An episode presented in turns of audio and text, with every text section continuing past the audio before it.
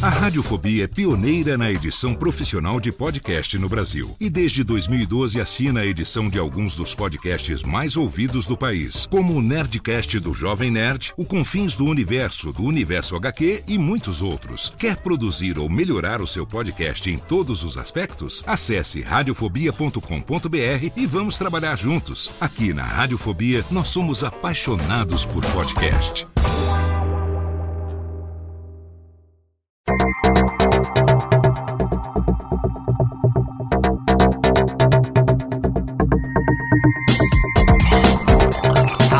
Técnica, alô Técnica, baixa trilha técnica, seja muito bem-vindo. Esse é o episódio número 60 do Alô Técnica e hoje nós começamos uma nova série e nós vamos falar sobre produção de audiodramas.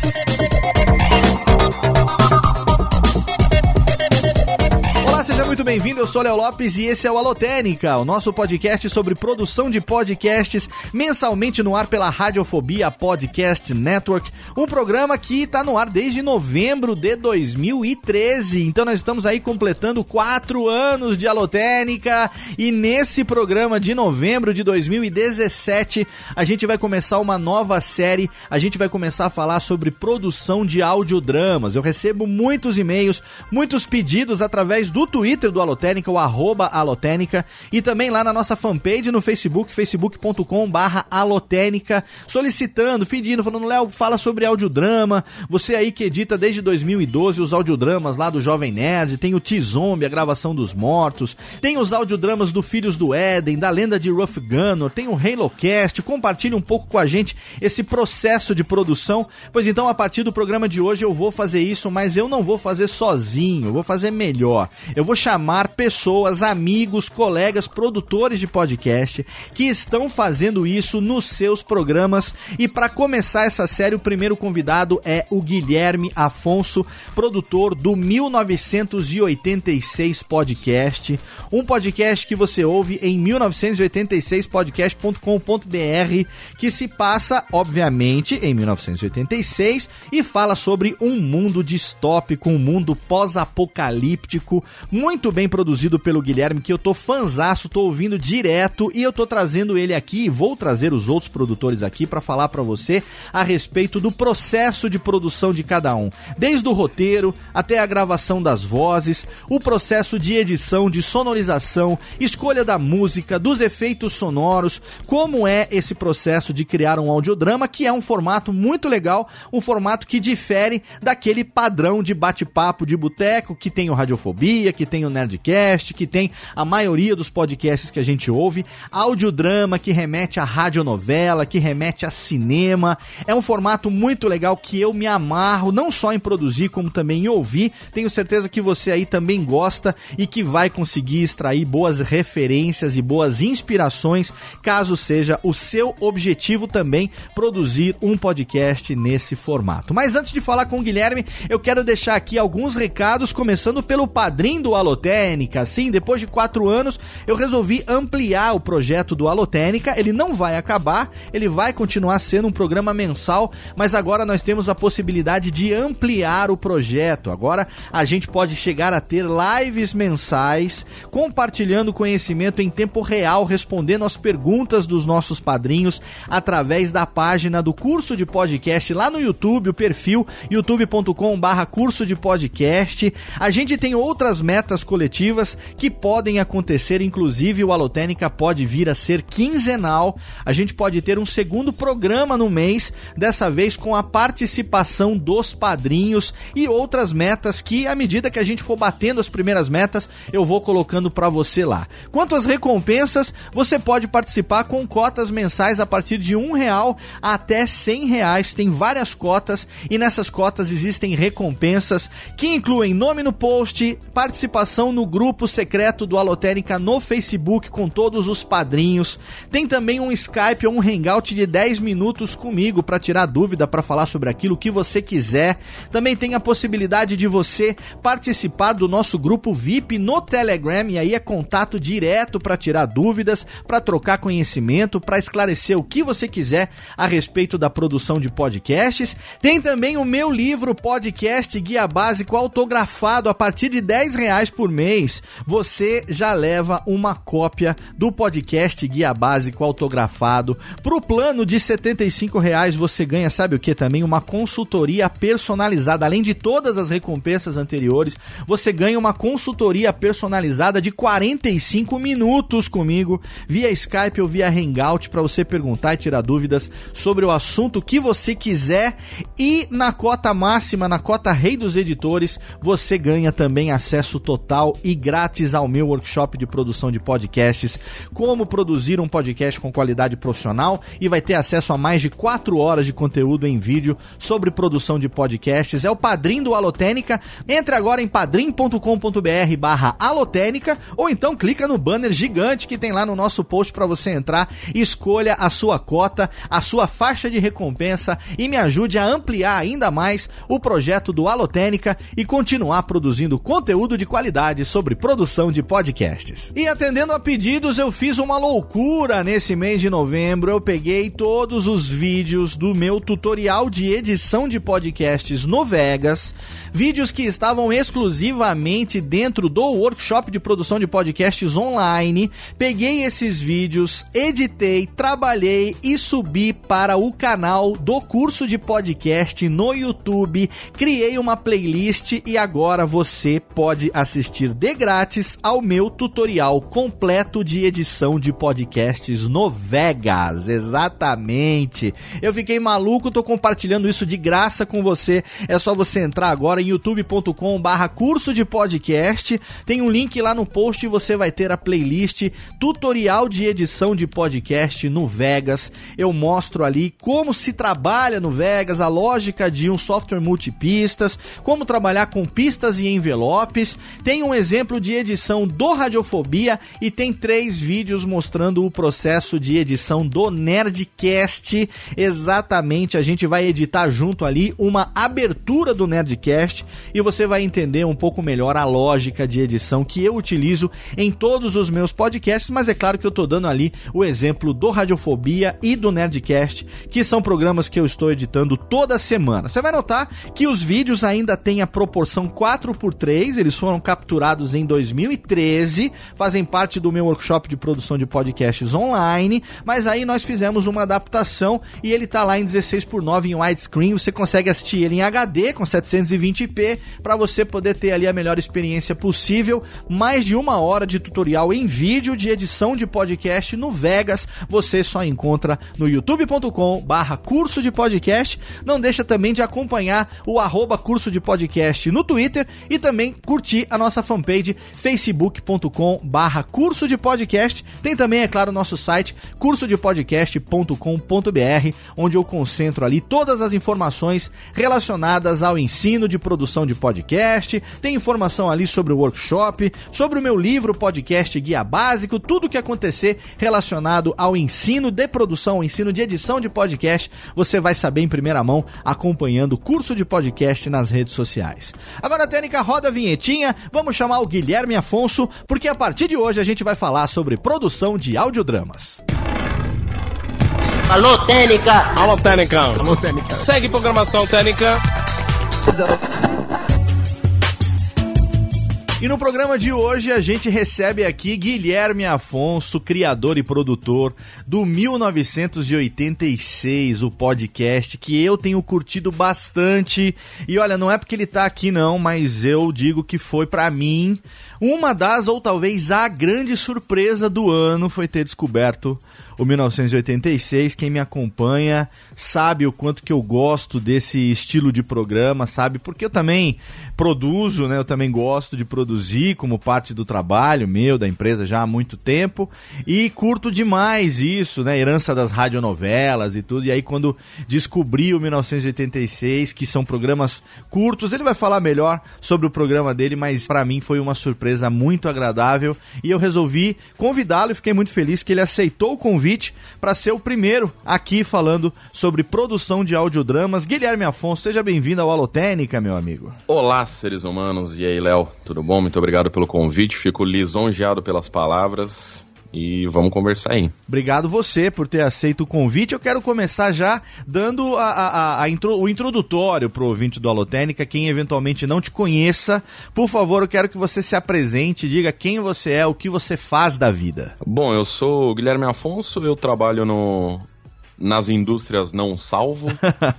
eu, eu sou programador de, de, de formação de, de carreira mas sempre trabalhei com, com publicidade e tal, e aí acabei caindo no não salvo para fazer o, o, layout do site novo, a programação, e uhum. aí foi bem quando eles estavam começando a fazer podcast, e uma mídia que eu sempre gostei, então aí eu acabei uh, agregando a, ao cargo, além de, de ser programador, eu também sou o coordenador dos podcasts. É, o head, head of podcasts do QG do Não Salvo. Tem, é. cargo, cargo tem que ser em inglês para ficar bonito. Head of podcasts fica bonito, eu gostei.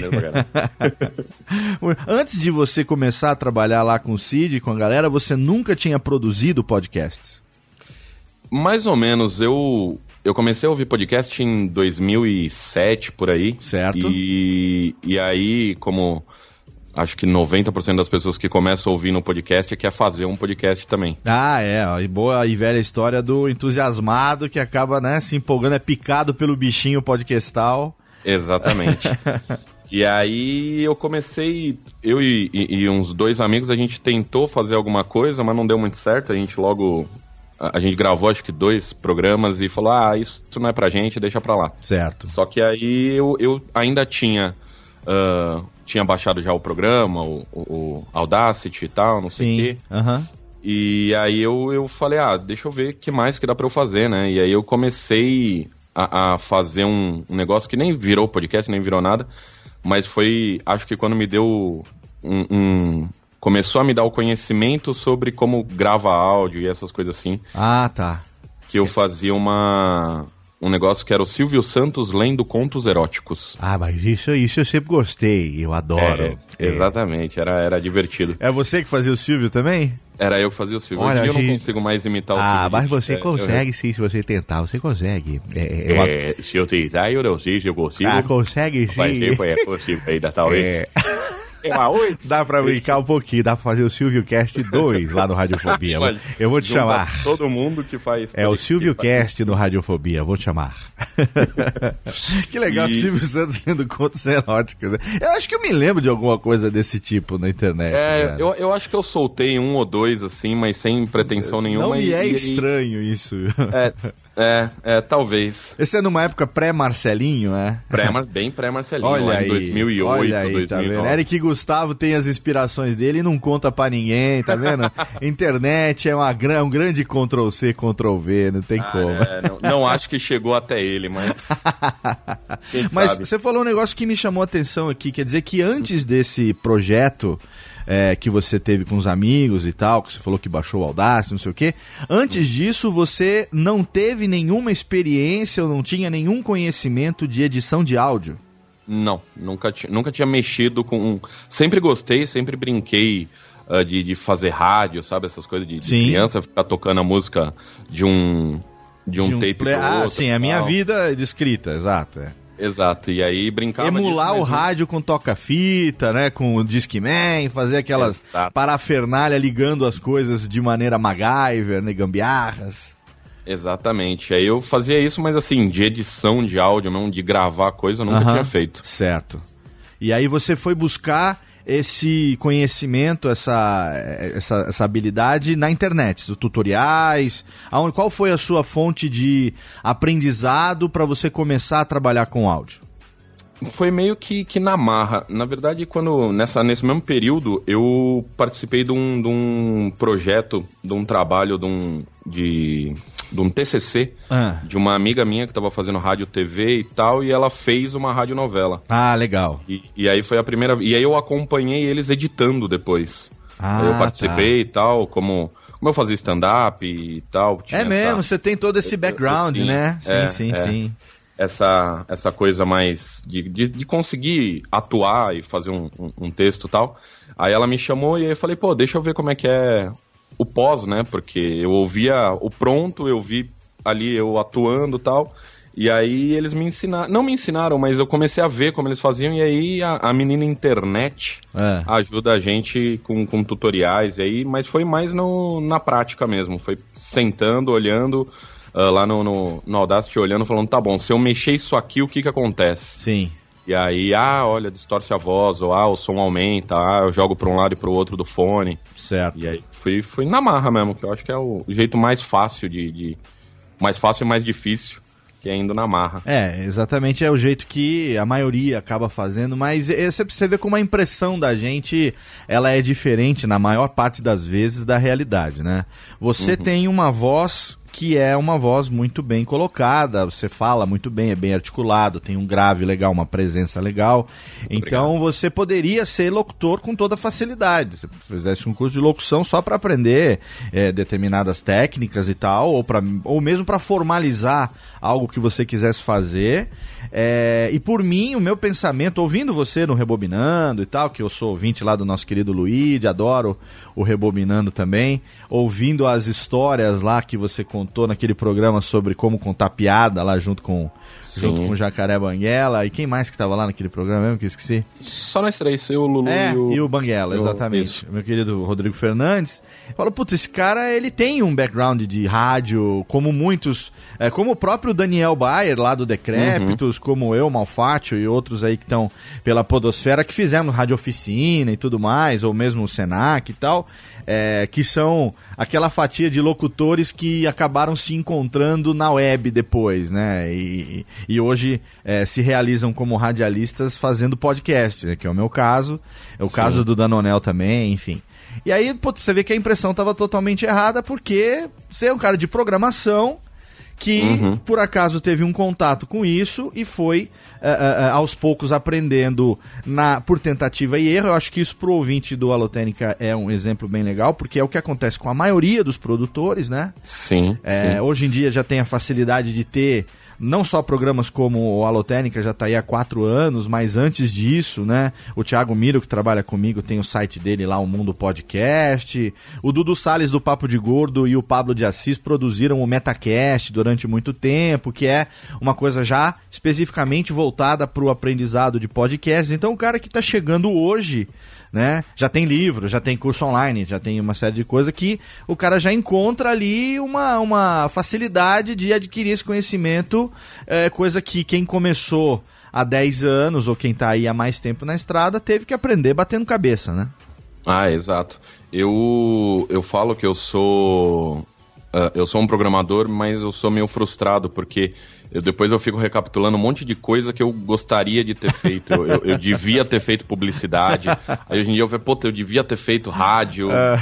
São coisas que eu sempre gostei e, e, e ah, eu acabei indo para um outro caminho de, de, de acabar indo para programação. Mas eu acho que é isso. Eu acho que dá pra gente, hoje com a internet uh, aquele velho papo, né? Dá pra gente aprender qualquer coisa. Sim.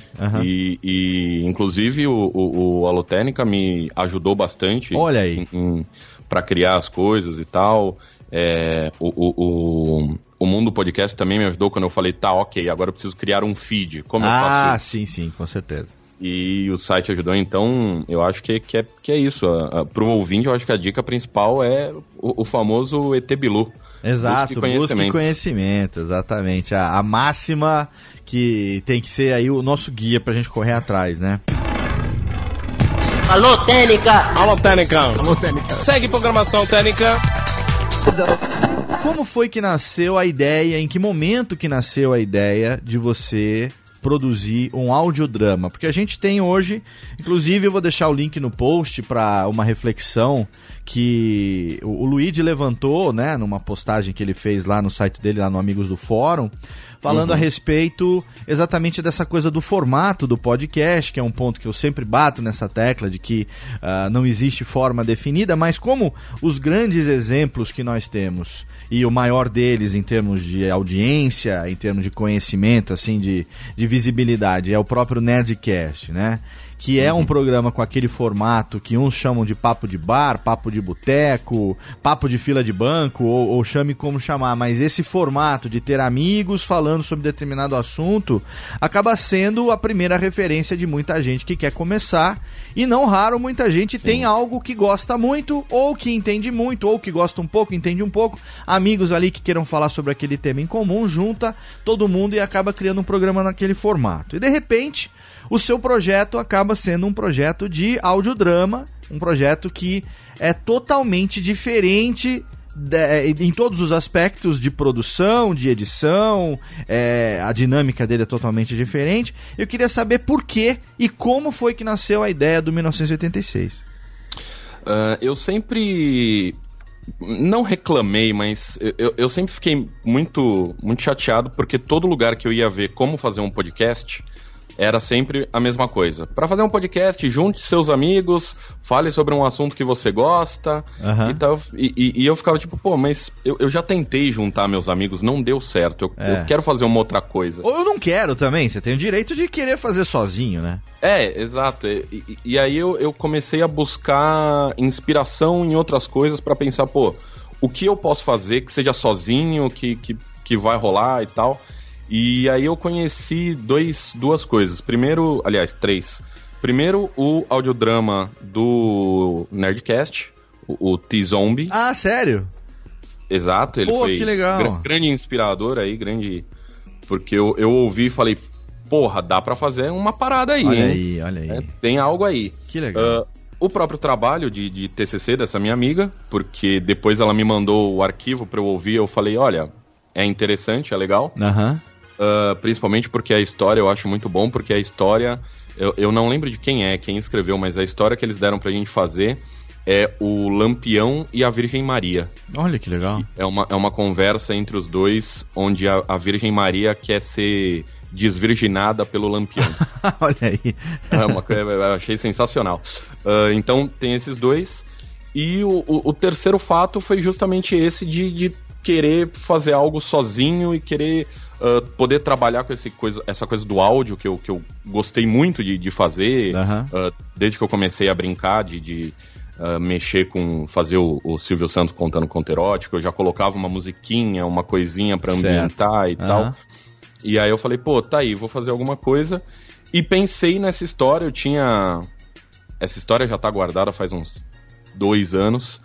Que eu pensei nela, falei, pô, eu podia escrever algo e aí eu escrevo, gravo em casa, assim, de boa, tal, tranquilo, edito e vou fazendo esse podcastinho uh, para não, não precisar ter toda essa obrigação, entre aspas, de, de fazer com alguém Sim. e tal. Então, ela, ela surgiu meio dessa vontade de fazer algo, de trabalhar com um podcast, mas sair do, do comum, do certo. que todo mundo faz. Porque, uhum. afinal, eu acho que todo mundo quer uh, uh, ter, um, mais cedo ou mais tarde, ter destaque. Certo. E aí eu falei, ah, se eu for só mais um, se eu for falar sobre Sim. assuntos que já falam, uhum. ah, eu gosto de futebol americano, vou fazer um de futebol americano, pô, já tem Fumble na net, já tem um monte, Sim. eu vou ser só mais um.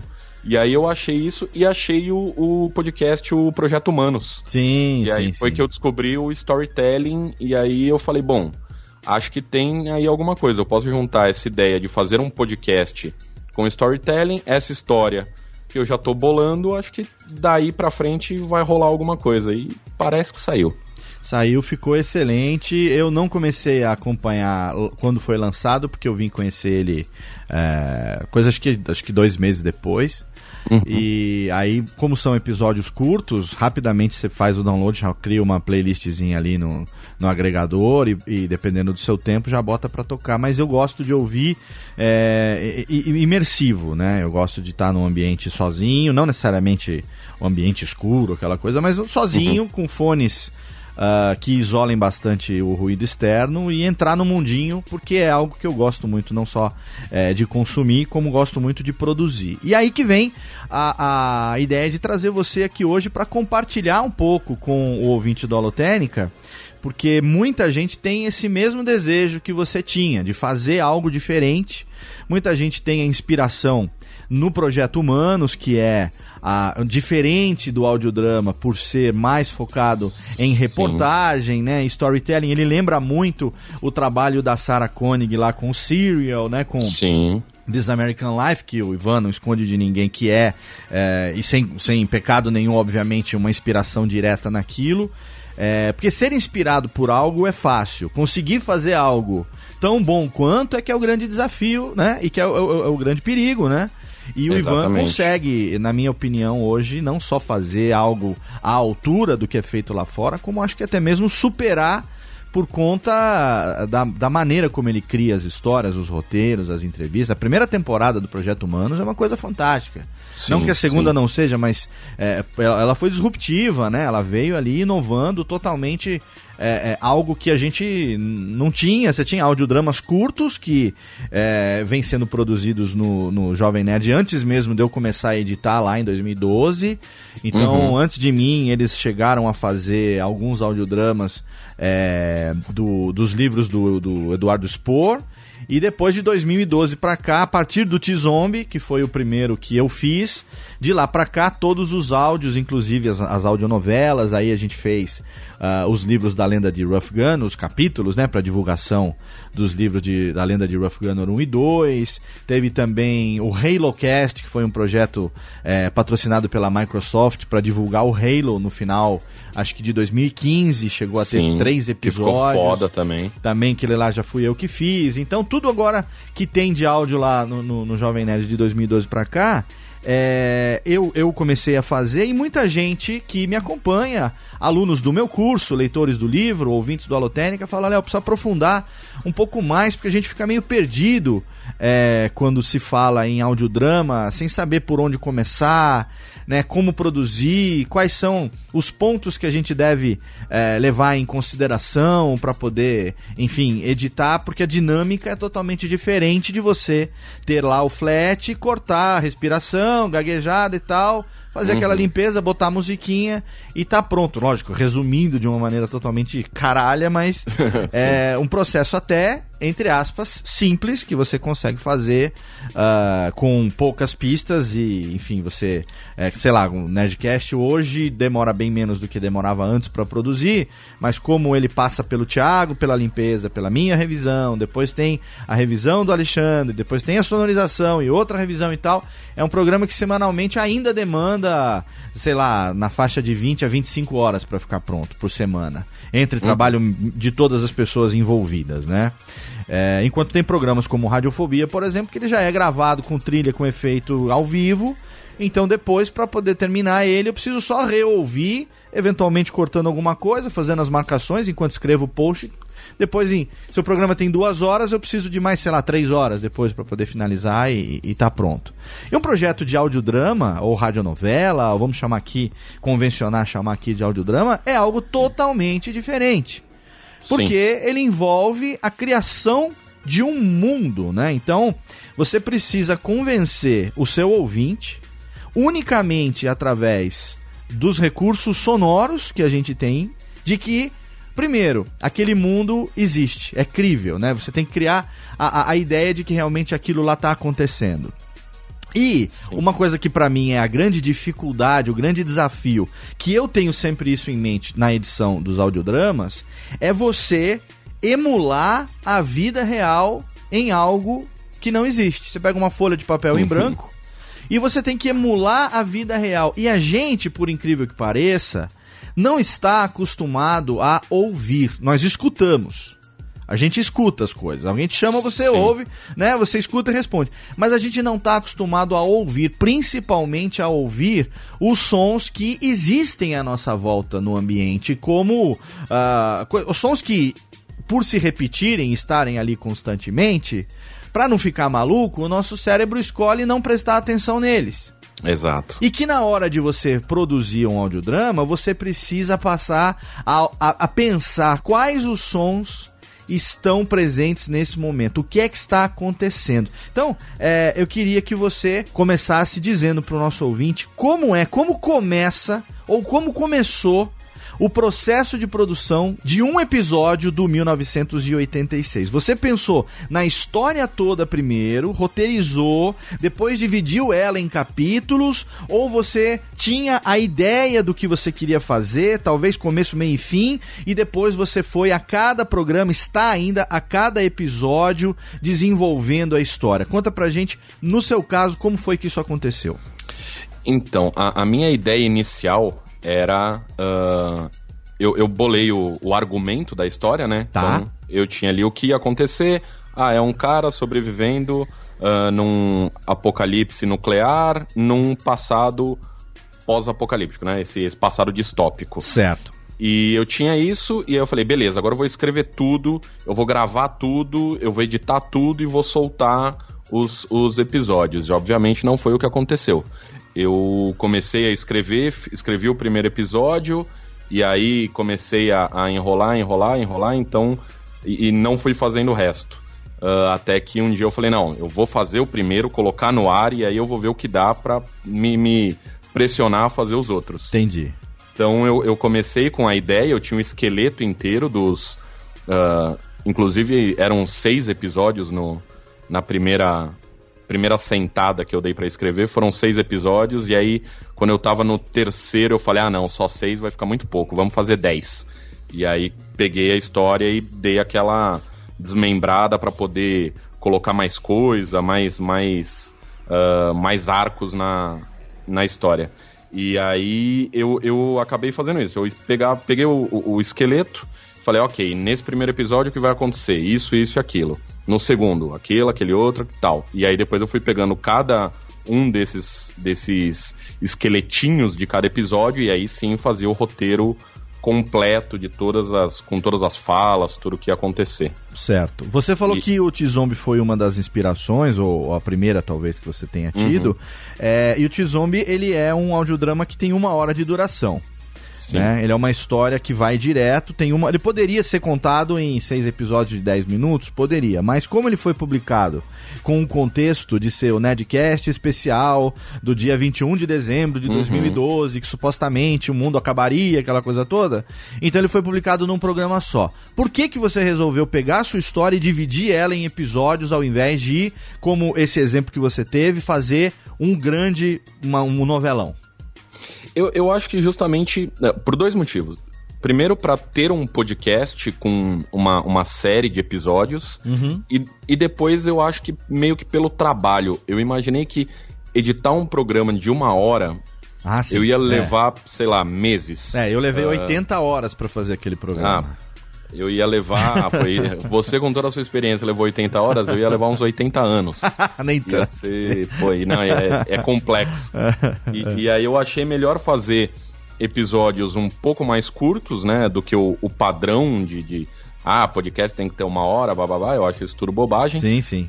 E, e, e, e aí eu, eu falei, ah, vou fazer episódios curtos que aí eu consigo dá mais. Tanto que a, a, minha ideia, cada episódio sai a cada 15 dias. Certo. Justamente para eu ter esses 15 dias entre um e outro para poder editar da melhor forma, uh, ter, poder revisar várias vezes, que é o, a pior coisa do mundo, você revisa e fala, oh, aqui entra mais um sonzinho. Sim. Aí você acha que Nossa. tá bom, aí você revisa de novo, ah, aqui dá pra ter mais Ai, um. meu caro, isso é uma das coisas que eu mais sofro para fazer a edição de audiodrama, porque a gente quando tem esmero no que faz, né? Eu não gosto de falar assim, ah, eu sou perfeccionista, não sei o quê, mas a gente tem capricho naquilo que faz. Sim, então sim, você é, percebe que coisas que é, às vezes a gente fala, ah, aqui poderia ter, né, um efeitinho, sei lá, de um corvo sim. passando da esquerda para direita e não sei o quê, e no final das contas, se você continua nesse processo, não fica pronto nunca, né? Porque Exato. sempre tem alguma coisa a mais que poderia ter ali e a gente acaba tendo que deixar passar. Afinal de contas, o ouvinte não vai ter não vai sentir falta daquilo que ele nem sabe que poderia existir ali, né? exatamente, exatamente. E, e, aí, aí o meu processo de, de, de produção hoje é basicamente esse. Uh, eu escrevo o roteiro do episódio, e aí com as falas e você tal. Você escreve as falas, você escreve as falas exatamente como seria num roteiro de teatro, num roteiro de cinema. Isso, exatamente, exatamente. Eu e, você, e você estudou alguma coisa, teve alguma referência para saber como seria um script de teatro, de cinema, para usar como referência ou simplesmente abriu lá uma folha do editor de texto e vamos embora? É, um pouco das duas coisas, porque eu. Como eu fiz stand-up, então. Ah, tá. Antes, Antes Sim. disso, Sim. quando eu era moleque, nesses coisas de colégio, eu fiz teatro também. Legal, legal. Lá. Já tinha uma referência, então. Já, eu já, então eu já conhecia um pouco como funcionava um roteiro. Certo. E só que, assim, uh, uh, uh, não é. Eu não uso todas as, as armas que tem num roteiro, todo aquele bando de coisa que, que se você vai estudar roteiro, ele te dá um monte de, de, de diretrizes para escrever. Eu Sim. só abro e vou escrevendo, ok, aqui quem vai falar? Ah, é o personagem principal, então agora é a fala dele. Ah, agora, que basicamente é só isso que eu tenho no 1986, é só um personagem. Quando tem outro, aí eu só divido, coloco o nome antes de quem é que tá falando e vou fazendo as falas. Certo. Então não, eu não tenho nada é, de roteiro de cinema que fica. Uh, deveria, ia me ajudar muito ter o, o, as cenas, né? Descrever as cenas. Sim. Eu não faço isso no roteiro, eu faço isso depois. Certo. Uh, que aí, exatamente depois, eu pego esse roteiro e vejo o que está acontecendo e monto um roteiro de áudio, eu acho que eu posso chamar assim. Sim. Uhum. Que é colocar o que vai acontecer em cada cena. Então, uh, eu não, não deixo detalhado o que, o que vai acontecer, mas eu coloco, ah, aqui eu preciso. Eu vou ter um som abrindo uma porta, então eu vou colocando as coisas que, que eu vou precisar mostrar como, como áudio.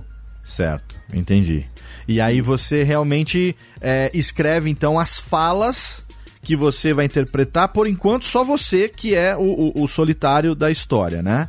O, o é, sobrevivente agora, lá da história, né? É, agora essa a primeira temporada já entrou no ar o último episódio. Tá. Entrou nessa, nessa sexta-feira, uh, dia 24 de novembro, entrou o último episódio já está no ar o último episódio dessa primeira temporada e desde o quinto, do quinto ou do sexto, agora não lembro, eu coloquei mais pessoas falando. Ah, tá. Eu não cheguei nele ainda. Acho que eu tô, se eu não me engano, no quarto episódio. Olha, desculpa aí, tô te dando spoiler. Nada, não tem problema.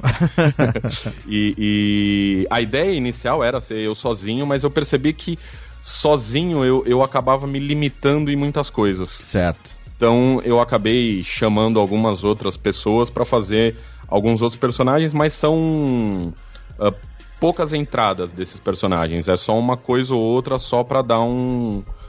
Pra, pra, pra história fluir. Uhum. para poder chegar no, nos finalmente. Então agora o, o, Então eu tenho já mais uh, três pessoas que fizeram fizeram algum papel no, na história. Ah, legal, legal. Mas você escreve a fala delas, então você sim, roteiriza sim. O, o, o que vai ser interpretado e você alinha com elas a, a, a, linha de interpretação ou você coloca isso no texto, a emoção que você quer eventualmente dar para aquilo ali, porque a gente está falando de um programa que não é feito por atores, é feito por pessoas, Exatamente. né? Diferente, por exemplo, é, hoje lá, é, eu vou dar como exemplo o Jovem Nerd, porque é o exemplo que eu tenho mais próximo de mim. É, quando vem lá, por exemplo, um capítulo a, da, da, da, lenda de Huff Gunner transformado em audiodrama. Então você é, tem os textos é, as falas dos personagens são colocadas como falas de dubladores, pessoas interpretam aquilo ali. Uhum. O, o, o, que se lê, que é o, o que se lê, que seria o narrador, tem uma locução em off que, que dá aquela pontuação. É, e aí eles pegam aquilo, botam no, na mão de um diretor amigo que eles têm lá e tal, e escolhe elenco, aquela coisa toda. É, a gente que vai fazer, quando vai fazer por conta própria, pede pros amigos dar uma força Exatamente. pra nós. Né? E aí, quer dizer, você tem uma história, você tem uma necessidade sim de dramaticidade daquilo ali, dependendo do que vai acontecer. E aí você faz como? Você, você escreve isso no texto, você brifa os amigos, você explica, como é que você dirige esse processo? As duas coisas. Uh, eu, por exemplo, eu já vou dar mais um spoiler para quem tá ouvindo, mas hum. eu tenho tem dois personagens. Um é uma menina, outro é um, um homem. E aí, a menina eu contratei uma atriz para fazer. Legal eu, eu pensei bem, eu falei, putz, eu acho que pro que eu quero que ela represente, que ela seja, eu preciso de alguém que saiba interpretar bem para poder uh, ter mais veracidade na coisa. Certo. não que eu seja um ator e esteja passando veracidade no meu personagem, mas eu acho que eu, o, o, o, meu pouco conhecimento de interpretação já ajudou. E, e, e aí, para a pessoa entender o que eu quero, são eu faço as duas coisas. Certo. No texto eu coloco qual que é a intenção, então se é uma fala brava, se, se a pessoa está uh, cansada ou o que está acontecendo. E depois, a hora que eu peço para a pessoa gravar, Aí eu aviso, ó, oh, nessa fala, vamos dar uma entonação mais assim. Aí é processo de direção uh, normal, como se fosse teatro, cinema, qualquer outra coisa. Entendi. É explicar, olha, agora uh, nessa fala aqui, o seu personagem tá, tá putaço. Então eu preciso que você tenha raiva na, na, na voz. E, e assim vai indo. Certo. E aí você, quando faz isso, quer dizer, quando você roteiriza, eu imagino que como produtor, você já tenha na sua cabeça, ainda que você não coloque isso no papel, você já monta na sua cabeça uh, aquele ambiente, o que está acontecendo ali naquele momento, né?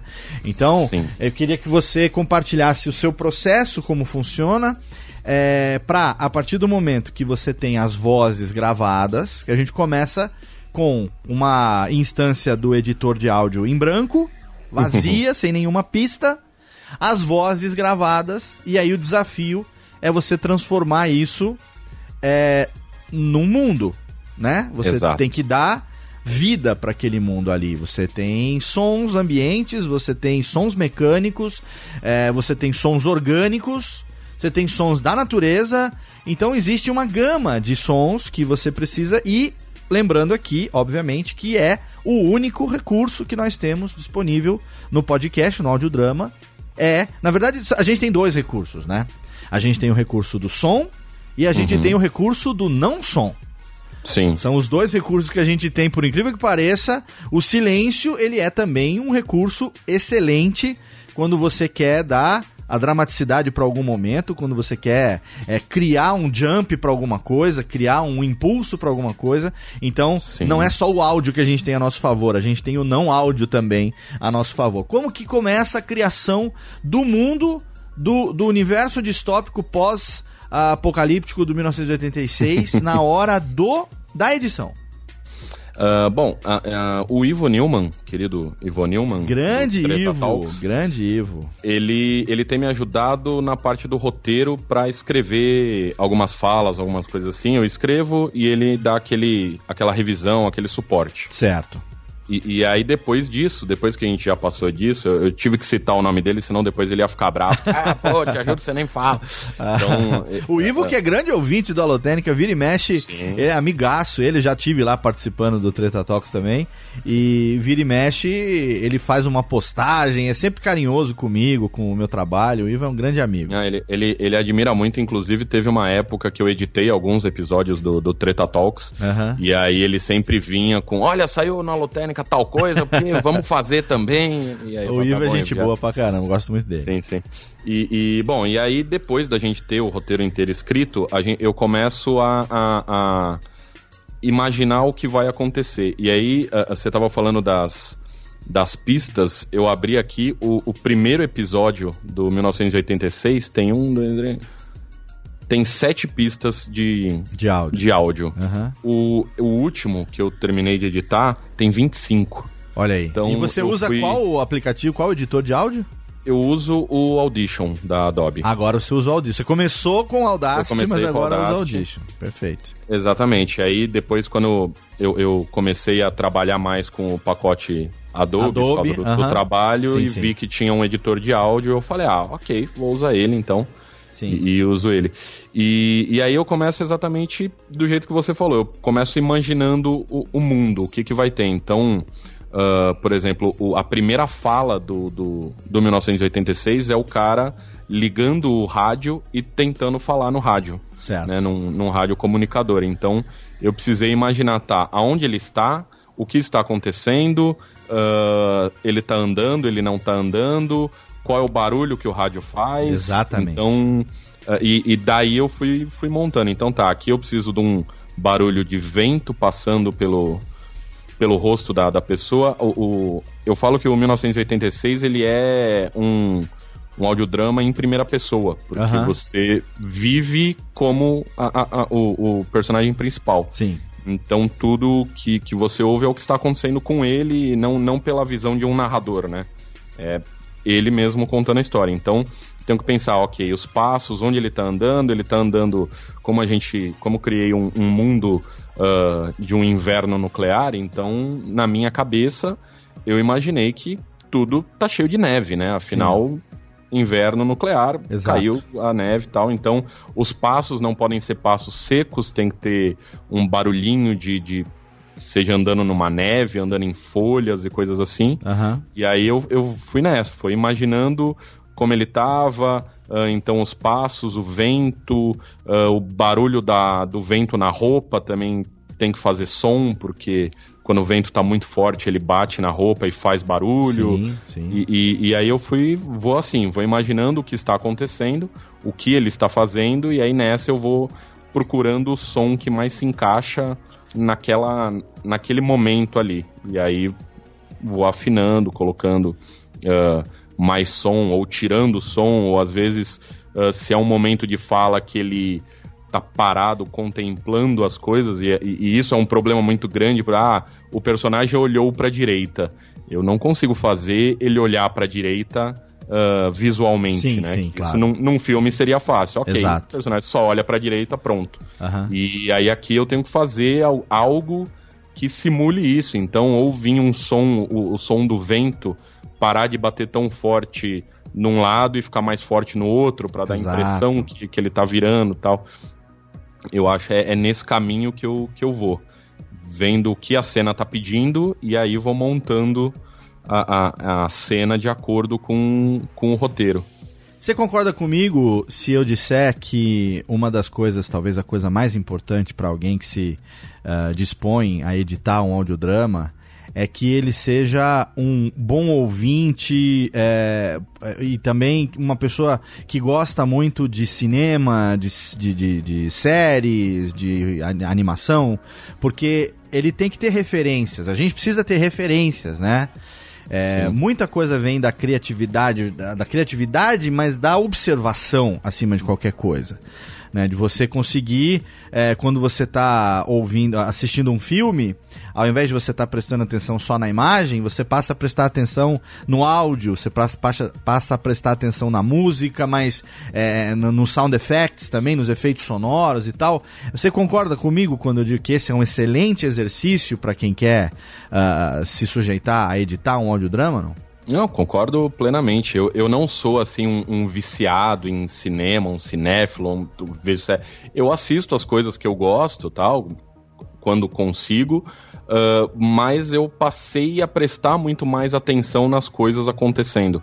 Então, por exemplo, às vezes tem um- uma cena de, de tiroteio que aí você passa a prestar atenção melhor em como o, o som das balas tá passando, como ela ricocheteia em alguma coisa, ah, que não é só um tiro seco, e você começa a prestar atenção em mais detalhes que antes ah, você passa despercebido, porque ah, você tá ali envolvido na, na ação da cena, ou, ou mesmo numa cena calma, você tá ali naquela tensão, e você não percebe que o barulho do, do- da pessoa colocando o copo na mesa faz toda a diferença naquela cena. exatamente, E exatamente. aí você passa a prestar atenção nessas pequenas coisas que o áudio traz para uma cena. Sim, exatamente. É uma das grandes dificuldades que eu sinto quando alguém me pergunta sobre o processo, é exatamente descrever em palavras tudo aquilo. Por isso que eu não fiz até agora um curso, sabe, de é, curso de edição de audiodrama, sabe? Porque Uhum. é, muita coisa acontece na minha cabeça durante o processo de edição. É que eu não Sim. teria como colocar isso num roteiro antes, entendeu? Então, até mesmo um cliente, quando ele pede é, é, para criar uma vinheta dramatizada, coisa que a gente produz na empresa e tal, eu não consigo mandar um modelo de, de briefing por escrito e ele me responder aquilo. Primeiro, porque não adianta eu fazer qualquer pergunta, ele não vai conseguir responder. Exato. Então eu preciso fazer uma reunião né, uma conferência por telefone, por Skype, por Hangout, seja lá o que for, explicar mais ou menos, ampassando para ele como funciona o processo, ouvir dele o que ele quer, e uhum. aí muitas vezes vai depender de mim ou do editor, na frente do aplicativo, do, do, do programa de edição, fazer aquilo acontecer, colocar a, a, a ideia do cliente é, em prática direto no editor de áudio, porque roteirizar esse tipo de detalhe é praticamente impossível. Sim, sim. Eu faço um roteiro muito básico de, do áudio. Uh, então, por exemplo, eu coloco algumas coisas que são pontuais já que eu consigo. Uh, que eu consigo imaginar que vai acontecer. Sim. Eu faço um roteiro muito básico assim do, do áudio, né, com aquelas pequenas coisas uh, pontuais que eu já sei que vai acontecer. Então, uh, por exemplo, no nesse último episódio que, que saiu agora, o começo dele, o, o personagem tá num numa cela, num, num, né, num quartinho fechado. Então eu já deixei isso anotado no, no, roteiro, que eu vou precisar ter o ruído de ventilação, uma goteira, coisas assim, bem pontuais para eu saber o que está acontecendo. Uhum. Então é um momento de uma pausa para o som subir e tal. Eu já vou colocando algumas coisinhas para eu saber o que vai acontecer, mas por exemplo, uh, a hora que eu, que eu bolei, que eu fui montar essa cena dessa cela, eu percebi que só o ruído da ventilação e a goteira não é o suficiente. Eu também preciso colocar um pouco de eco para parecer uma sala pequena. Exatamente. Isso é só a hora que você está editando e ouve o áudio que você fala, opa, tá, tá faltando, faltando, aqui um. Exato. Não tá natural, um de... né? Exatamente. E aí, e aí vou criando essas, essas pequenas coisas, como é o começo do episódio, que é ele tentando falar no rádio, sim. eu podia só deixar a voz dele normal, porque é alguém falando no rádio. Sim, sim. Mas para dar essa, essa ideia que é alguém falando no rádio, eu precisei colocar um efeito na voz do personagem de, de rádio, de como se ele tivesse realmente a, a voz dele saindo do rádio, aquele som Sim. meio sujo, mais abafado. Não é a voz dele no lugar onde ele tá falando, é como se tivesse alguém já escutando a transmissão dele, né? Isso, exatamente, exatamente. Como que eu... sai? Ele vem com o som abafado, anasalado, com estática, ele vem o som sujo pelo rádio e com toda o agravante da, da, da eventual radiação, Isso, tudo que exatamente. aconteceu ali, quer dizer, tá bem mais sujo do que o normal. Eu, eu ouvi o 4, não ouvi mais pra frente e a uhum. gente tem então a, a, primeira temporada fechada nos 10 episódios. É, pode ser que isso aconteça ou não, esse spoiler eu não quero tomar. Mas quando eu ouvi, é, antes até do primeiro, do primeiro episódio, antes até do Mundo Devastado, quando eu ouvi o teaser né, do, do Vem Aí, uhum. que foi o início dele falando no rádio e tal, ao ouvir a história depois, eu parei e pensei o seguinte: espera um pouco, o teaser não é ele falando no rádio, o teaser é alguém ouvindo ele no rádio. Sim, Falei, peraí, sim. então provavelmente pode ser que o Guilherme nos tenha posicionado é, em, em, na posição de quem tá escutando ele, e essa pessoa em algum momento vai aparecer e vai falar: Não, mas eu te ouvi quando você disse tal e tal coisa. E eu tava na expectativa, estou na expectativa de que talvez, e eu nem sei se a sua mente foi tão longe assim, mas é algo que você vê que quando você ouve, é claro que eu escuto também já com ouvidos de, de, de quem tá é, é, tentando entender também o processo que você fez, né? E Sim. saber o quanto daquilo que eu faço é, tem ressonância naquilo que eventualmente você tenha feito, é um ouvido de diferente. Ouvido, ouvido de produtor, né? Sim, sim. É, é, diferente do ouvido só de quem tá ouvindo pela atração, pelo entretenimento em si, né? Uhum. Mas eu tive essa impressão de que realmente ele não tá falando. Peraí, ele tá sendo ouvido. Opa, então tem mais alguém? Tem, tem, mais alguém vivo aqui nessa história que tá escutando o cara. Né? É, eu, eu, não cheguei a pensar nessa. nessa com, com, essa justificativa, mas é uma boa, vou começar a usar também agora. Né? Porque mas aí você é, tá posicionando a gente do lado de cá do rádio, de quem tá ouvindo. Sim, sim. É, é meio que os dois momentos, porque tem os momentos que ele não tá falando no rádio, sim, né? Sim. Que é meio como se ele estivesse falando sozinho. Aham. E aí a gente, o, o ouvinte fica no, nos dois momentos. Pô, eu tô ouvindo o lado do rádio, mas eu também tô ouvindo ele falar. Então eu tô Sim. sempre jogando o ouvinte dos dois lados. Ou ele tá dentro do rádio, né, na outra ponta do rádio, ou ele tá junto com o personagem. Então sempre fica esse um dois aí. Eu não vou te dar esse spoiler claro, pra você saber favor. se aparece alguém ou não. mas, mas já eu, eu recebi Uh, alguns xingamentos já de, de elogios de meu Deus, ah, explodiu minha cabeça. Olha aí, isso, isso é importante criar os cliffhangers aí, criar sim, também os sim. momentos de plot twist, né? A gente gosta muito de falar em inglês, mas os sim. momentos de virada, de mudança de roteiro, de acontecimentos inesperados, né? Exato. Que realmente surpreendem a gente enquanto a gente está ouvindo. É, isso, isso já me elogiaram bastante, porque quase todo final de, de, de episódio algo acontece Sim. muito tenso para ser resolvido no próximo. É, então, esse foi um dos motivos pelos quais eu ouvi os três primeiros na sequência. Porque é como um, um, bom livro, né? Você acaba um capítulo, um capítulo puxa o próximo. É como uma boa série de TV. Claro que um, um bom livro, uma boa série de TV, um capítulo dura meia hora, 40 minutos. Sim, então sim. é diferente de um podcast que é, tem 7 até 10 minutos de duração, o que eu achei Exato. excelente também. Né? Porque no final das contas você vai ter aí um programa, 10 episódios que tenham 10 minutos cada um, você tem 100 uhum. minutos, é uma hora e 40. Então não é uma Sim. coisa, não é uma coisa gigantesca. É, te contou uma história, entendeu? Te colocou naquele mundo e, e, e não, não demandou uh, um tempo gigante da sua vida. Então, Exato, exato. É, minha ideia foi essa mesmo, fazer coisas pequenas. Até a, a, segunda temporada, agora que, que eu já vou começar a produzir, a minha ideia é até uh, cravar todos os episódios com 15 minutos. Olha aí. Porque eu acho que aí é um tempo.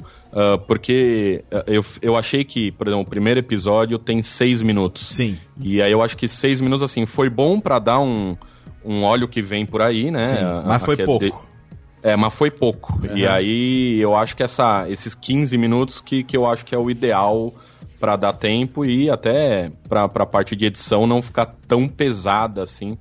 Porque a hora que a gente começa realmente a mexer na, na edição, aí o bicho pega, aí, aí dá aquela vontadinha de puta que tesão que eu tô fazendo isso, mas já dá aquela vontadinha de tá ok, esse episódio vai ter só um minuto. É. E já resolveu, tá bom de, de, de edição já. Porque é, é, eu falo, é um trabalho muito prazeroso ver pronto. Sim. Uh, mas a, essa parte de criação, da, quando você está editando e você tem que ficar pensando e procurando o som, que eu acho que é a, a parte mais complexa. Exatamente. Eu, eu achei algumas bibliotecas, eu, eu já baixei, eu acho que em torno de 150 gigas ah, de, de tamo junto. Foley.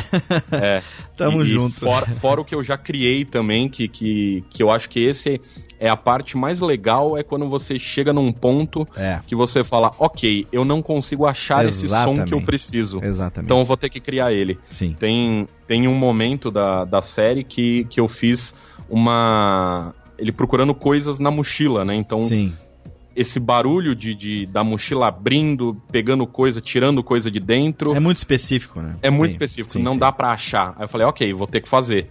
E aí, ouvindo o áudio, que, que as falas, o que estava acontecendo, e com o microfone e a mochila na frente, abrindo, a, puxando, tirando coisa de dentro, fazendo barulho tal.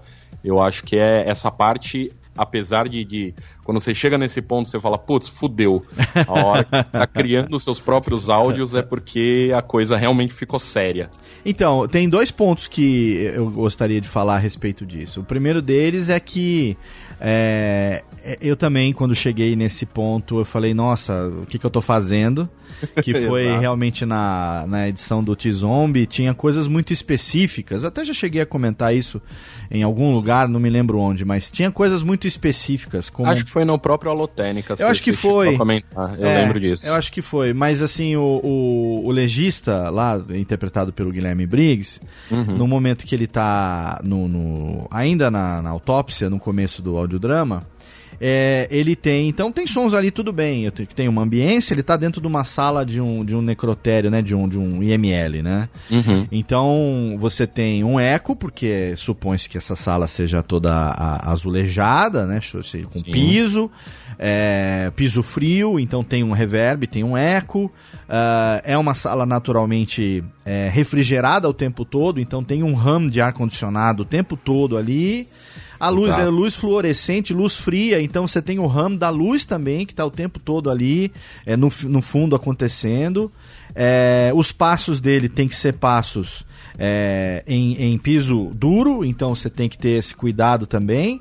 Só que aí tinha momentos muito específicos, como por exemplo, uh, ele manuseando é, objetos metálicos de densidades diferentes, por exemplo, é, numa bandeja de metal, é, pegando uma pinça, depois colocando a pinça e pegando um bisturi, que são metais que têm tamanhos e pesos diferentes e densidades diferentes. E eu teria que fazer Sim. isso acontecer ali é, é, com a dinâmica do tempo do, do, da fala ou do tempo daquela cena do que está acontecendo, né? Sim. Cronometrado. Então, fui eu com o meu H4 de madrugada pro banheiro, com várias tigelas de alumínio, de metal e com vários objetos metálicos. Então, tinha carga de caneta, tinha clips, tinha pinça, tinha faca, tinha tesourinha de unha de bebê. Eu peguei tudo quanto era objeto metálico com densidade e tamanho diferente e fui eu criar esse som sons de manipulação fazendo. Tinha um que eu lembro que um foi muito específico, que era o seguinte, estava no roteiro, que o, o, o Fábio Yabu escreveu o roteiro, né? E ele, uhum. detalhista pra cacete, também tinha lá um que era o seguinte, é, ele pegava no momento da autópsia e encontrava uma unha humana encravada na, na, na, no braço do cadáver. Uhum. Então eu tinha que fazer o som que mostrasse essa unha sendo retirada da carne e sendo colocada num vidro com um líquido dentro. Coisa simples. Coisa simples. Quer dizer, onde que eu vou achar? Em que banco de áudio Exatamente. Em que biblioteca de áudio que eu vou encontrar, que library, né? Que eu vou encontrar esse tipo de som? Não tem como. Então, fui eu de novo lá com um copinho, com um líquidozinho e peguei várias coisas com densidade pequena que pudessem emular o barulho de uma unha saindo da carne. Eu até consigo utilizar é, o banco é, de, de, de, de áudio de carne sendo mexida, então você consegue Sim. fazer isso de alguma maneira. Mas depois você pegar essa unha, jogar ela dentro do líquido, é muito específico, então você tem que criar. Então o primeiro ponto é esse, de você é, ter que imaginar e gerar aquilo. E a gente ainda vai gravar um programa aqui sobre Foley pra gente falar sobre isso, sobre Legal. produção de sons do, do nada, né? Criação de sons. E outra coisa que eu aprendi na prática, e isso, quem me deu essa dica foi o Jovem Nerd, exatamente durante o processo de produção do T-Zombie, porque eu tava procurando aquele som específico. Uhum. Então, é, um som de, sei lá, uma, uma luva plástica de borracha sendo colocada, aquela luva cirúrgica sendo colocada pelo Sim. médico, que tem o barulho do da, da borracha esticando e depois o plac, que é a borracha batendo na soltando, mão, soltando sim. e tal. E eu ficava procurando sons específicos. Aí o Alexandre falou o seguinte: falou, Léo, quando você for procurar os áudios, lembre-se sempre de uma coisa. Não precisa ser exatamente aquele áudio, mas sim um áudio que remeta àquela ideia. Exatamente. Porque o cérebro humano faz a conexão. Sim. E sim. mesmo quando você vai trabalhar com o silêncio, você não precisa ter aquele som especificamente, porque o nosso cérebro, o cérebro do, da gente, do ouvinte, no momento que aquilo estiver acontecendo, vai associar aquele som que não tem nada a ver com aquilo, como se aquilo tivesse acontecendo. Então, Sim. eu passei a, a ver as possibilidades de sonorização, de, de, de efeitos sonoros, totalmente diferente a partir daí, porque eu poderia pegar o som de algo que fosse parecido com aquilo e poderia utilizar um som em um momento totalmente diferente. Por exemplo, é, o som do vento batendo em folhas né? Você tem um som uhum. específico da folha se mexendo. Esse som da folha se mexendo, ele pode ser utilizado, por exemplo, para é, ilustrar alguém que está varrendo alguma coisa, para ilustrar alguém que está mexendo em alguma coisa, é, é, de, dependendo da densidade do tecido. Então você pode utilizar um som totalmente diferente, mas que o seu cérebro faz a associação com aquilo como se fosse e aí você não precisa se matar que nem um, um desgraçado tentando criar ou gerar um negócio que dificilmente teria tão específico, né? Exato. Eu acho uma coisa importante, no, no começo da sua fala, você começou a descrever a sala do IML da, da cena, e eu acho que isso, para quem está criando o, um, audio, um audiodrama, e eu acho que isso, para quem está criando um audiodrama, é muito importante. Uhum. Uh, você descreveu exatamente como era a sala. Sim. Então ela é de azulejo, então ela tem que reverberar o som, o passo tem que ser mais seco. E eu acho que isso, para quem está montando, e isso é uma coisa que eu faço também, uh, você tem que observar o mundo de uma forma diferente. Porque a partir do momento que você tem uh, uma sala que é um IML, você não pode ter só o cara andando, num, fazendo um passo normal. Exatamente. Você tem que uh, uh, levar o, o ouvinte para aquele lugar. Então você tem que criar um, um, um uma ambientação Sim. que o, ouvinte, o cérebro do ouvinte vai ouvir e vai falar, ah, ok, já sei que ele tá numa sala assim, assim, assado. Exato. Isso era uma coisa que eu fazia com texto no começo, e aí o, o Danilo Battistini, do o Contador de História... Sim, que vai estar tá com a gente aqui em breve. E, esse cara é sensacional. Sim, ele me sim. deu essa dica, ele falou, Gui, você não precisa contar tudo que você tá fazendo, deixa que o som faz isso para você. Exatamente. Então eu não preciso falar, olha, vou pegar a caneta e anotar tal. Eu posso apenas ter o som Exatamente. da caneta passando no papel.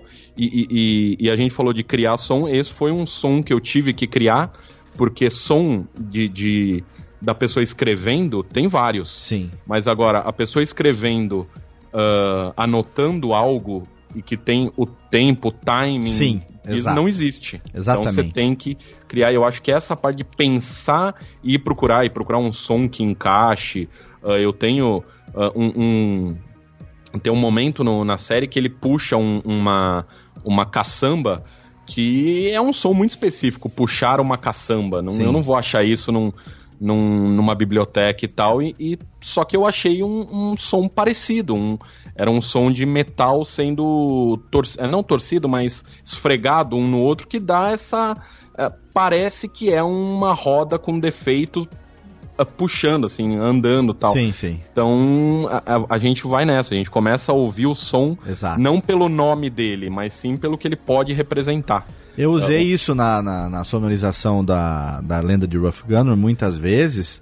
É, eu me lembro que tinha um ponto bem específico que é o Ruff subindo num cavalo e ele usa uma armadura de metal pesada. E, e se ele tá cavalgando e ele tá usando uma armadura de, pesal, de metal pesada, eu tenho que ter o som dessa armadura chacoalhando sincronizado Sim. com o galope do cavalo. Exatamente. Porque ele sobe e desce, a cada descida dele, tchum, tchum, a, a armadura vai fazer o som de metal batendo. Sim. Então é, é- é uma, é uma coisa tão específica, né? Que você não vai encontrar. Então você tem que pegar lá. A gente tem também a biblioteca gigante de áudios e tal.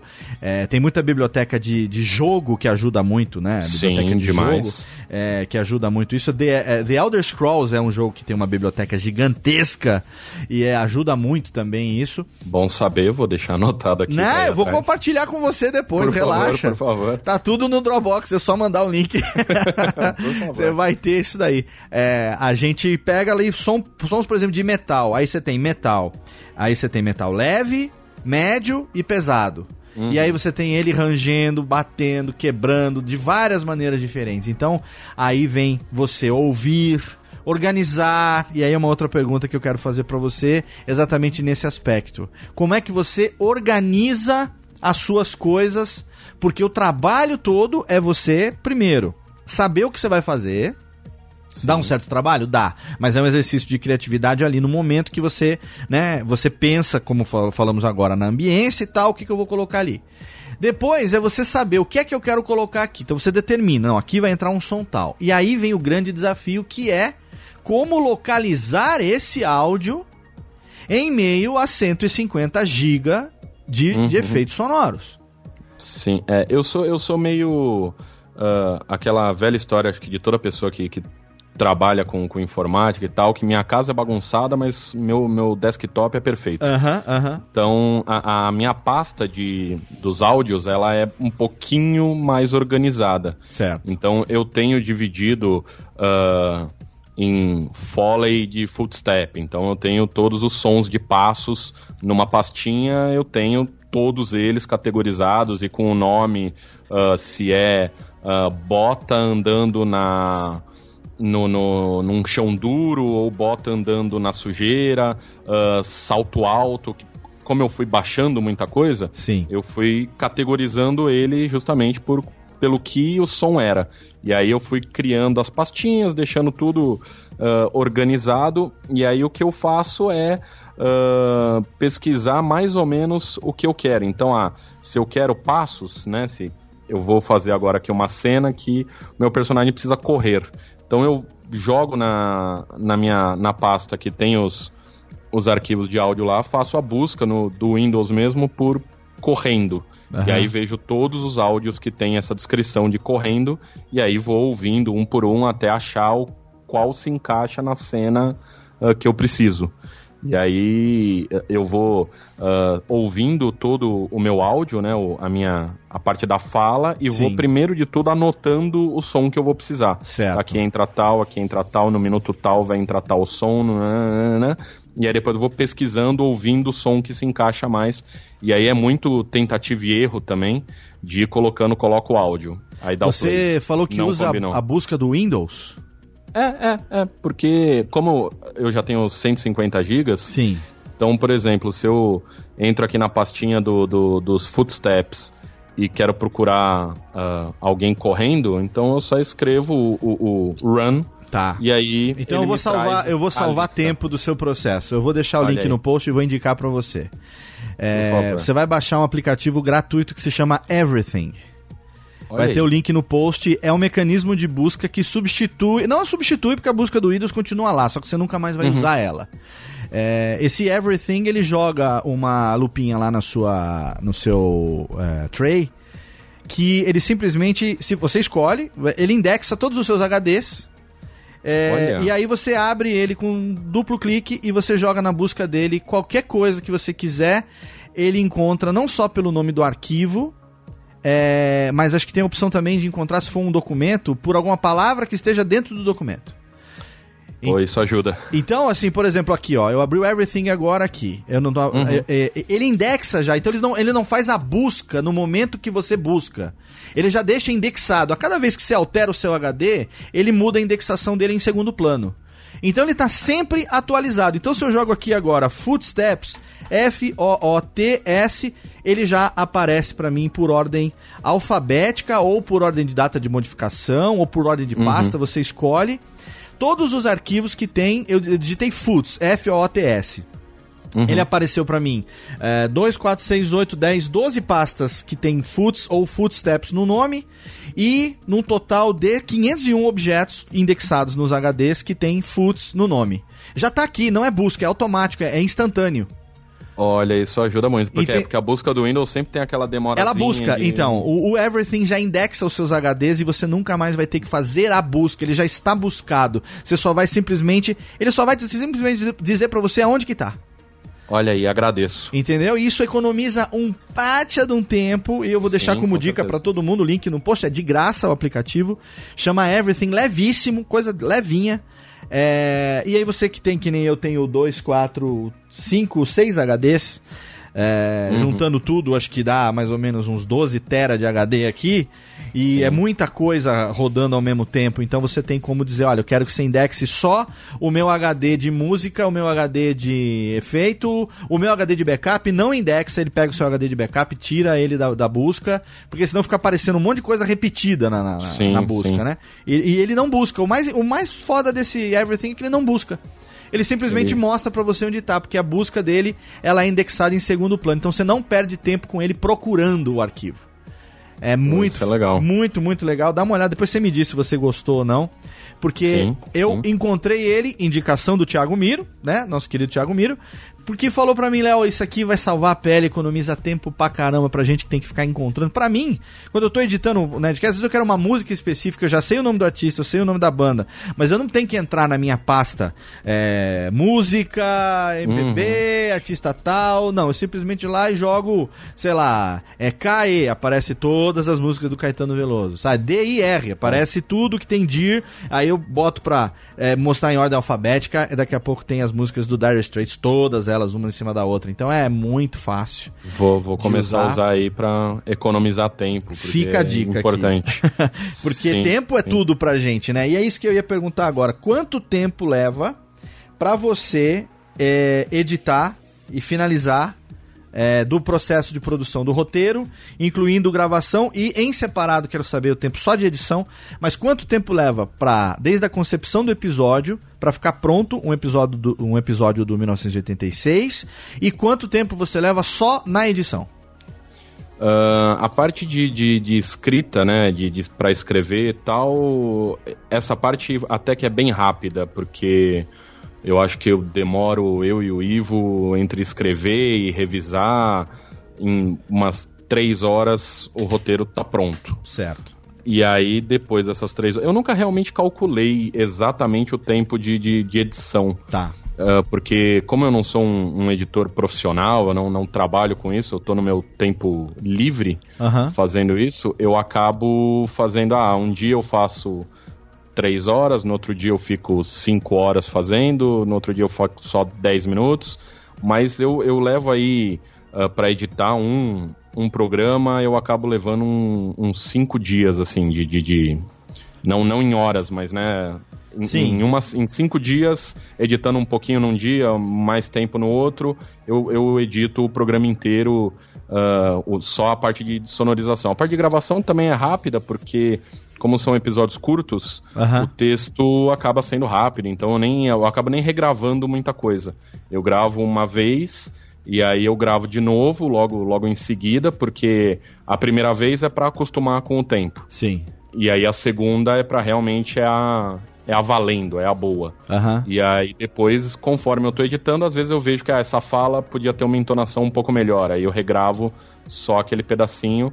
Eh, só que aí é já no, no quando eu já tô editando o áudio já. Então acho que por aí, uns cinco dias, que foi o, o motivo de eu querer dar esse espaço de 15 dias entre Exato. um e outro. Aí você ganha tempo de produção, né? Exatamente, porque é a parte mais demorada, é, é essa do de fazer todo a ambientação e o foley e, e, inclusive escolher as músicas. Ah, uh... é, um detalhe também, que no 1986 você, uh, diferente do T-Zombie que não tinha música, era só voz e ambiente e efeito sonoro, o 1986 tem o recurso da trilha sonora para dar a pontuação ali da Isso. dramaticidade do momento, né? É, exatamente. Eu, eu, a parte da música, uh, no, no meu caso, no meu processo, é a última parte.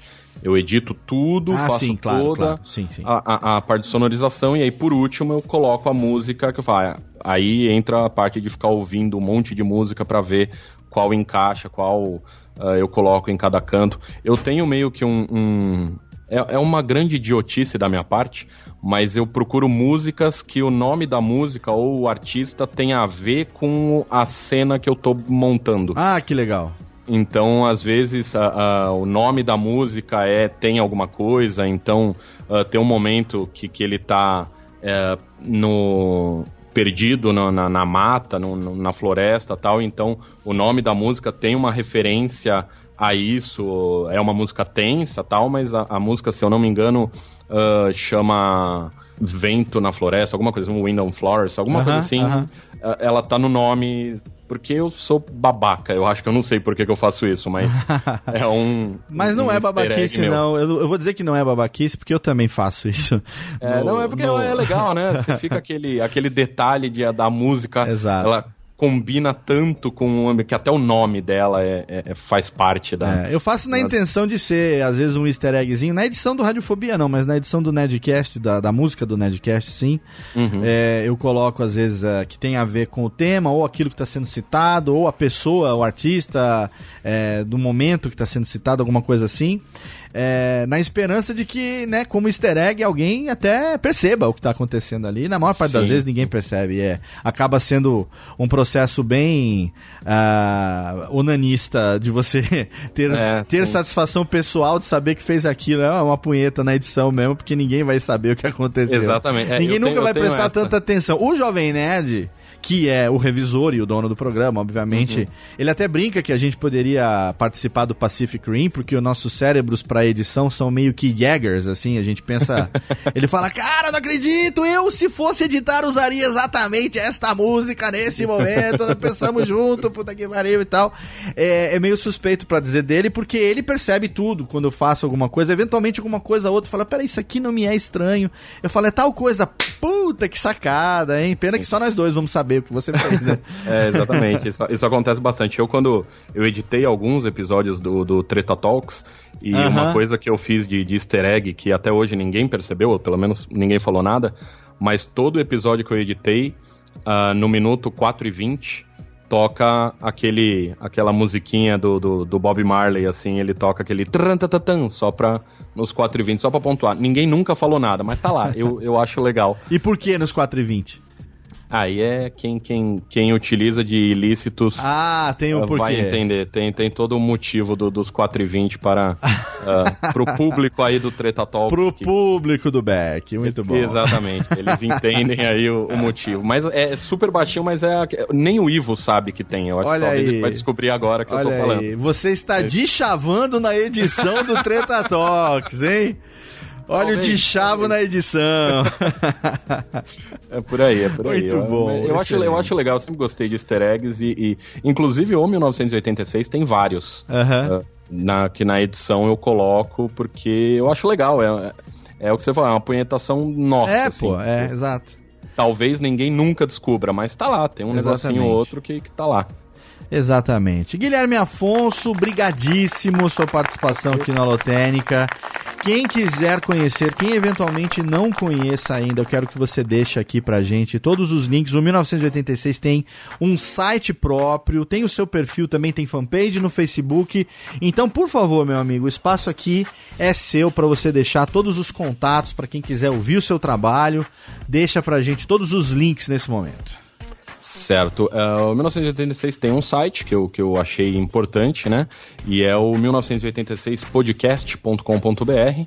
E no Adorei, site... viu, o site, todo ele efeito paralax ali. Puta, tá muito legal, muito bonito mesmo. É isso. É, eu, eu acho que isso também faz parte do, do de, de um audiodrama, ele tem que. As coisas todas têm que combinar. Então, uh, eu acho que tem que o site tem que ser bonito, as imagens de, de, de, de capa também eu, eu prezo por Sim. ter uma qualidade, por ela passar uma informação uh, que, que agregue no episódio sem dar muito spoiler, porque eu acho que fica ruim, mas ele tem lá um, um detalhe ou outro tal. Então tem o site 1986podcast.com.br. Uh, no Twitter tem tanto o meu perfil, o, o Guilherme Afonso, quanto o 1986 Podcast também no Twitter e também no Facebook, é o facebook.com barra 1986 Podcast. Eu consegui manter o, o mesmo nome em tudo Olha que é aí, lugar. Que, de, ah. que excelente. E... Aquele desejo de todo mundo de ter o mesmo nome em, em tudo. Exato. Ele ele tem aí. Então, 1986 Podcast, em qualquer lugar que você procurar, você acha nós.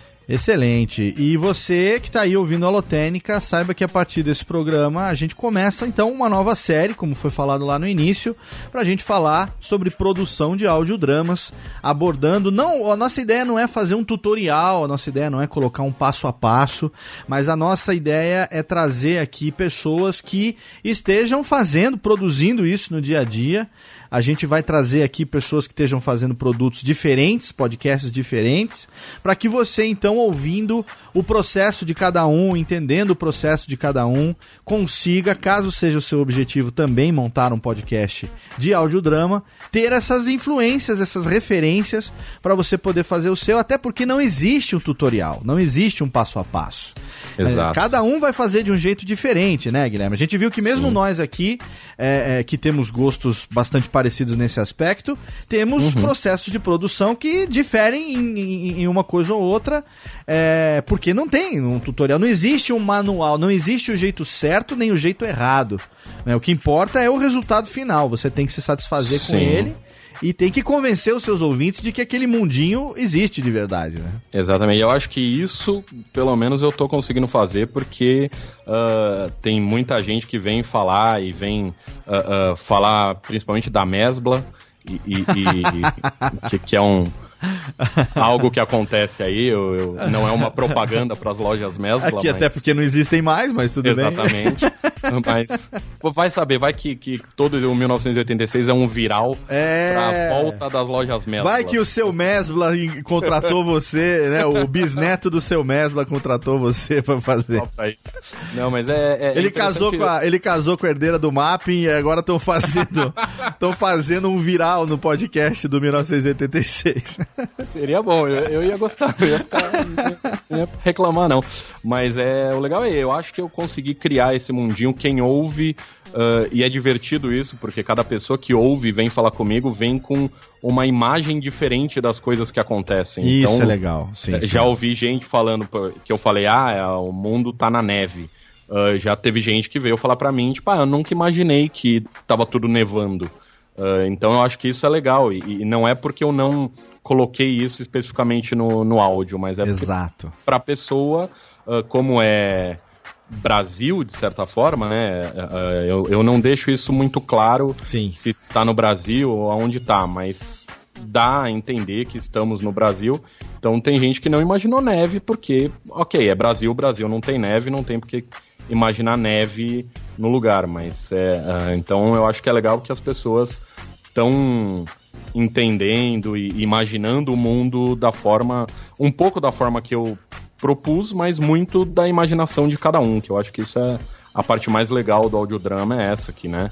Ah, você uh, pode imaginar o que você quiser, porque não tem não tem muito certo e errado, né, na hora que você está ouvindo. Exatamente, não tem certo e errado, e é isso que você está falando é interessantíssimo, porque o ouvinte, ele se convence daquilo, o cérebro dele faz as, as sinapses e completa coisas que eventualmente você nem disse, e a imaginação dele vai além daquilo que você criou. Isso é uma prova inconteste de que a imersão desejada por nós produtores foi alcançada a partir do momento que uh, o ouvinte se deixou envolver por aquela história, né? Sim. E o sim. cérebro dele até fez conexões ali que você nem imaginava e você falou, é, realmente foi isso que eu pensei. É, era mas... isso aí. É, é isso mesmo, tá vendo? Exato. Exatamente. aquele miguezinho fala, não, é, pensei viu? nisso desde o começo. Viu como eu sou bom? mas é, eu acho que é isso aí, é isso aí, Léo. Valeu, cara. Muito obrigado pela sua participação aqui no Alotênica, brigadaço pela sua generosidade. Eu a gente tá se encontrando agora, né? Essa semana, daqui a duas semanas, a gente está se encontrando sim, lá em Comic Con Experience. Estaremos Faremos juntos lá. no Encontro Nacional de Podcast. Se você ouvinte não sabe, estaremos realizando o pela segunda vez o Encontro Nacional de Podcasts dentro da Comic Con. É, vai ser realizado na Comic Con Experience 2017. Vai acontecer entre os dias 7 e 10 de dezembro. E nós estaremos lá dia 8, sexta-feira, às 7 da noite, e dia 9, sábado, às 8 da noite, no Palco Ultra, com o Encontro Nacional de Podcasts. E lá vai ser a chance de você encontrar toda essa galerinha marota que apronta altas confusões Alta. nos seus ouvidos. Estaremos lá para, para dar aquele abraço, para você ver aí, dar o rosto às vozes que você ouve sempre. Vamos lá confraternizar, nos encontraremos e depois sairemos para tomar uma cervex. Porque é necessário. Porque é necessário continuar tendo inspiração para fazer mais ainda programas no ano que vem. exatamente. inclusive, eu, eu, queria até, já que já posso, já que a primeira temporada acabou, Sim. Uh, já dá para ouvir ela direto, né, inteiraça. E dando um, um spoiler aqui, que, que, coisa que ninguém sabe. Opa! Uh, não sei se devo, mas eu já vou falar. A, a, a segunda temporada uh, não é uma continuação dessa história. Olha aí. Vai ser outra história aí. Não, não, não sei se nem se deveria falar, mas já que estamos aqui, só nós dois juntinhos. Exatamente. Uh, não vamos falar para ninguém mesmo, né? Não vamos contar é, pra ninguém. É, não, fica só entre nós dois. Exatamente. A segunda temporada aí é, é outra história. Uh, completamente diferente dessa que, que a gente viveu aí nesses 10 episódios. Mas continuará vai... sendo publicado no 1986 podcast? Sim, sim, vai continuar tudo igual, tudo do jeito que tá. O mundo, uh... a ambiência, o universo ali continua sendo o mesmo, mas existem histórias paralelas ali acontecendo.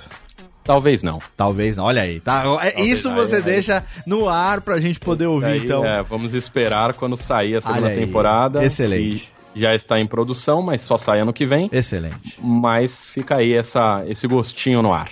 Excelente. Obrigado, Gui, pela sua participação aqui no nosso primeiro Alotênica falando sobre produção de audiodramas. E você aí, ouvinte do Alotênica, ainda tem um encontro comigo no programa do mês de dezembro. Os podcasts da Radiofobia Podcast Network não param. Toda segunda-feira teremos mesmo no Natal, mesmo no Ano Novo, que caem numa segunda-feira. Então nós teremos sim programa no dia de Natal. Se eu não me engano, o próximo Alotênica vai ser no dia de Natal. E no primeiro dia de ano a gente vai ter também também um Radiofobia especialíssimo. Então, fica aí, acompanhe as publicações toda segunda-feira no seu feed. Mês que vem a gente está de volta com mais um episódio do Alotênica. Eu conto, como sempre, com o seu download, com a sua audiência. Um abraço e até lá.